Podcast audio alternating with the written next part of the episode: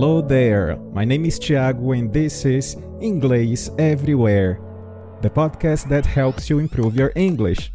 I want to invite you to join me every week to take you to the next level, listening to all kinds of content stories, interviews, chats, and a lot more. Welcome to English Everywhere.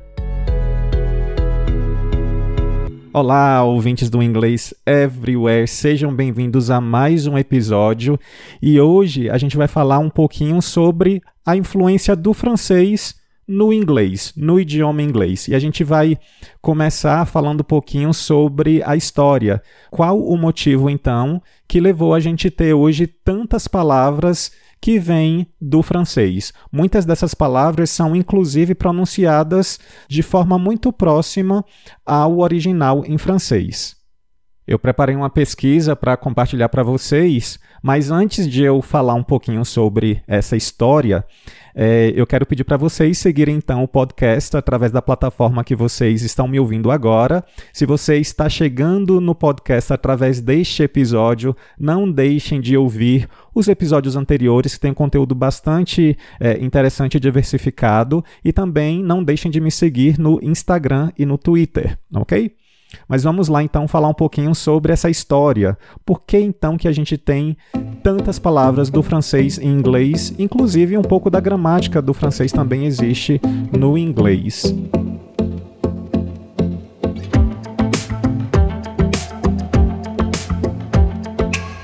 Então, de acordo com a minha pesquisa, o inglês antigo era um grupo diverso de dialetos, e isso reflete as origens variadas dos reinos anglo-saxões da Grã-Bretanha. Mas um desses dialetos, que foi o saxão ocidental, eventualmente passou a dominar. O inglês antigo, mais tarde, ele acabou sendo transformado por duas ondas de invasões. O primeiro foi por falantes do ramo linguístico germânico setentrional, através de conquistas e da colonização do norte das Ilhas Britânicas, ali por volta do século 8 e 9.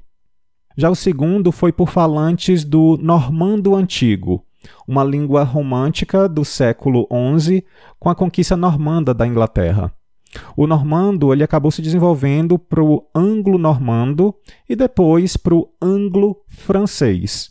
E foi nesse momento que se introduziu uma nova gama de palavras, especialmente através dos tribunais e do governo. Com isso, acabou havendo um alargamento do léxico com palavras escandinavas e normandas, sendo que esses dois eventos também simplificaram a gramática e, transformaram o inglês em uma linguagem de empréstimo, mais aberta para aceitar novas palavras de outras línguas.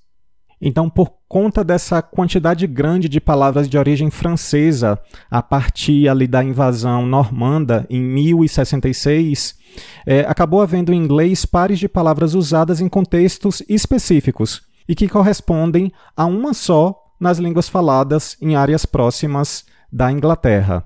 Então vamos ver alguns exemplos aqui para ficar mais claro. Em inglês, uma palavra para designar um animal vivo normalmente tem a origem anglo-saxã, e uma palavra para carne dele normalmente tem a origem francesa. Então, por exemplo, a palavra ox é utilizado para designar o boi, enquanto que beef, que vem do francês, é usado para se referir à carne do boi. Outro exemplo é utilizado para festa de casamento, e para a instituição do casamento.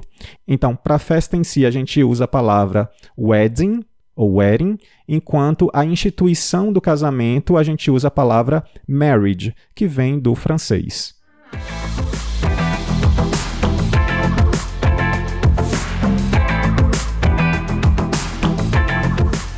Mas agora eu vou então nessa primeira parte deste episódio dedicado a palavras de origem francesa, eu vou trazer para vocês 10 palavras que a gente usa comumente em inglês.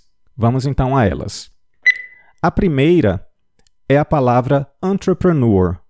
Entrepreneur, que significa empreendedor. Então, um exemplo prático para vocês entenderem é o seguinte: A creative entrepreneur, he was continually dreaming up new projects. A creative entrepreneur, he was continually dreaming up new projects. A segunda palavra é utilizada para designar o sentido de golpe, como por exemplo um golpe militar, um golpe de Estado.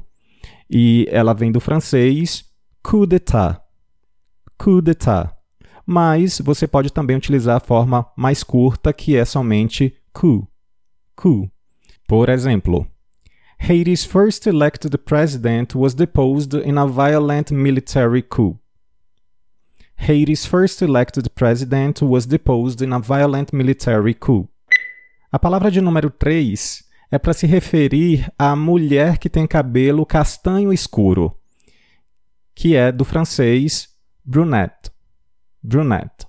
Então, por exemplo, the elegant brunette was thinner, longer and more sophisticated. The elegant brunette was thinner, longer and more sophisticated. Número 4, a gente tem a palavra que também utilizamos em português, clichê. Clichê. Por exemplo, it has become a cliché to say that Prague is the most beautiful city in Europe. It has become a cliché to say that Prague is the most beautiful city in Europe. Número 5, eu também trago mais uma palavra que a gente usa em português, que é bon vivant. Bon vivant.